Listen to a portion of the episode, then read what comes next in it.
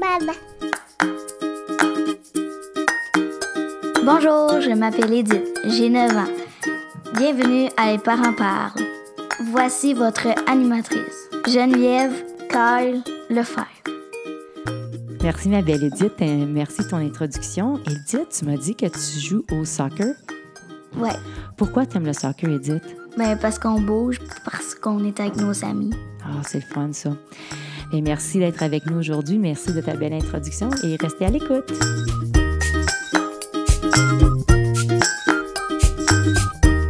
Bonjour et bienvenue à Les Parents Parlent. On est aujourd'hui dans la grande région de Montréal. Les Parents Parlent est une conversation qui aide à supporter les mamans et les papas. Notre mission est d'informer, d'éduquer et de supporter les parents avec des enfants de la petite enfance à l'adolescence. Les Parents Parlent est l'édition francophone de Parent Talk qui est née dans l'Ouest canadien. Si vous parlez un peu anglais, je vous invite à écouter nos balados à parenttalk.ca ou sur toutes les plateformes de balados disponibles. On a une belle grande liste qui vous attend. Mon nom est Geneviève Carl Lefebvre. Je suis l'hôtesse et la productrice de Les Parents Parlent et de Parent Talk. Je suis la maman de deux beaux garçons, Alexandre qui a deux ans et Nathan qui a moins d'un an. Et j'ai 43 ans. Aujourd'hui, nous allons parler de l'importance d'avoir un bon testament. J'ai avec moi Nancy Broteur, notaire. Bonjour Nancy.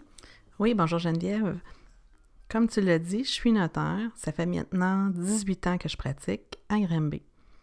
Je suis également maman de deux enfants, Raphaël, 11 ans, et Laurie, 7 ans.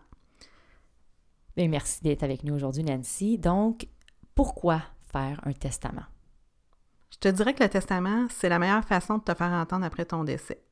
Donc, euh, quand tu fais un testament, c'est que tu viens décider d'avance qui va s'occuper de tes biens à ton décès et qui va hériter de tes biens. Donc, je pense que c'est très important d'avoir un testament.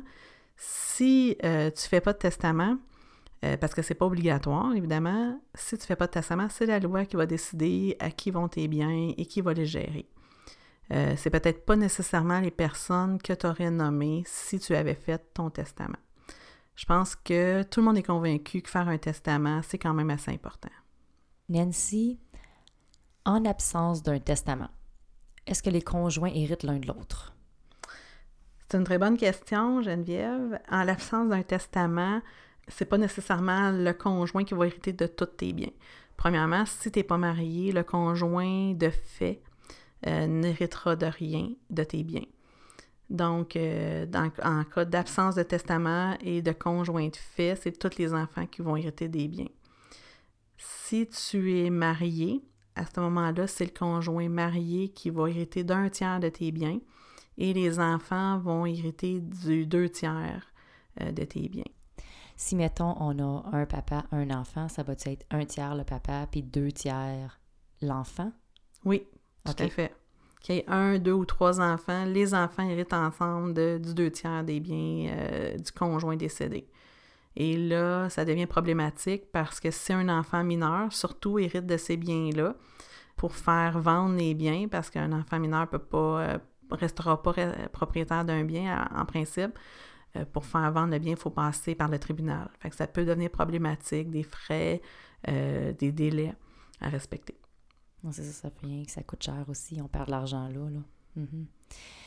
Quelles sont les différentes formes de testament? Au Québec, on a trois formes de testament.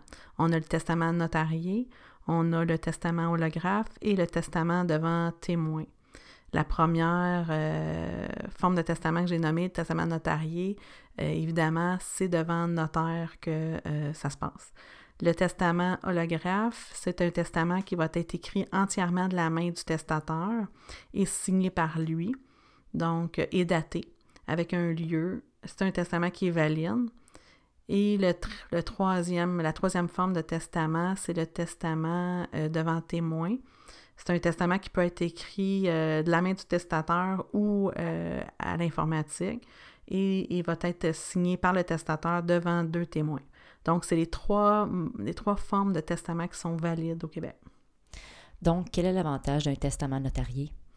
C'est certain qu'un testament notarié euh, va être avantageux parce que euh, dans un premier temps, euh, il est fait de- avec un professionnel. Donc, tu bénéficies d'un- des conseils d'un juriste qui, va qui vont t'aider à rédiger ton testament. Ensuite de ça, le testament notarié, il est enregistré à la Chambre des notaires. Il va être facilement repérable par les gens euh, lors d'un décès. Ils vont faire une recherche testamentaire et ils vont pouvoir retrouver le dernier testament là, d'une façon assez facilement. Donc, moi, je vais parler un petit peu des mandats de protection. À quoi ça sert d'avoir un mandat de protection? Un mandat de protection, en fait, c'est euh, tu viens nommer une personne qui va gérer tes biens et qui va euh, s'occuper de ta personne au moment de ton inaptitude.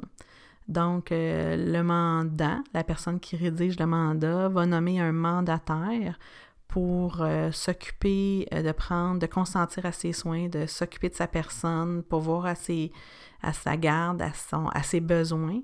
Et va également, cette personne-là, le mandataire, va s'occuper des biens euh, du mandat. Donc, c'est une façon de, décider soi-même qui va s'occuper de nos biens et de notre personne au moment de notre inaptitude. En absence de mandat d'inaptitude, on va réunir euh, les gens de notre entourage pour euh, faire nommer un tuteur qu'on appelle ou un curateur pour s'occuper de notre personne et de nos biens. Donc, euh, je pense que ça va être important de faire un mandat pour décider nous-mêmes maintenant qui va être nommé pour occuper ce rôle-là. Moi, j'ai une question pour toi, Nancy. Exemple. J'ai un papa et une maman qui décèdent, il n'y a pas de testament. Qu'est-ce qui arrive avec les deux enfants? En fait, les enfants, au niveau de la garde, euh, encore une fois, on va, on va faire un conseil de. On va réunir certaines personnes de la famille, des gens proches de l'enfant, qui vont venir déterminer euh, en assemblée qui euh, va être nommé tuteur de ces enfants-là ou de cet enfant-là. Ce tuteur-là va être surveillé la plupart du temps par un conseil de tutelle, donc trois, autres personnes qui vont surveiller les agissements du tuteur. Ça, c'est au niveau de la garde de l'enfant mais ce tuteur-là va également gérer les biens de l'enfant. Euh, la problématique, c'est que l'enfant, souvent, va se retrouver avec des sommes quand même assez importantes à l'âge de 18 ans. Donc, souvent, on va dire, ben 18 ans, c'est jeune pour recevoir euh, des sommes euh, des sommes importantes. Donc, dans le testament, c'est là qu'on a l'occasion de venir un peu repousser dans le temps la remise de ces, de cet héritage-là. Soit qu'on fait euh, une remise d'une partie de, l'héritage à 21 ans, l'autre à 25. Bref, on peut, euh, on peut trouver de plusieurs façons de reporter un peu dans le temps pour être certain de protéger euh, le mieux possible nos enfants.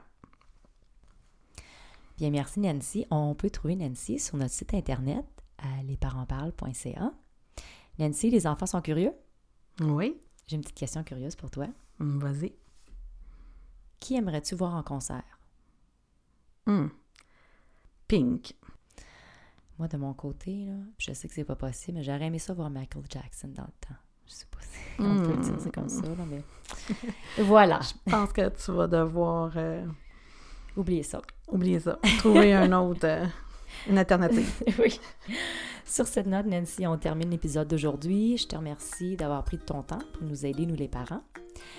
Pour nos auditeurs, si vous avez une question ou que vous désirez vous joindre à nous comme invité ou bien comme expert, vous pouvez nous contacter sur notre site internet allezparentsparle.ca.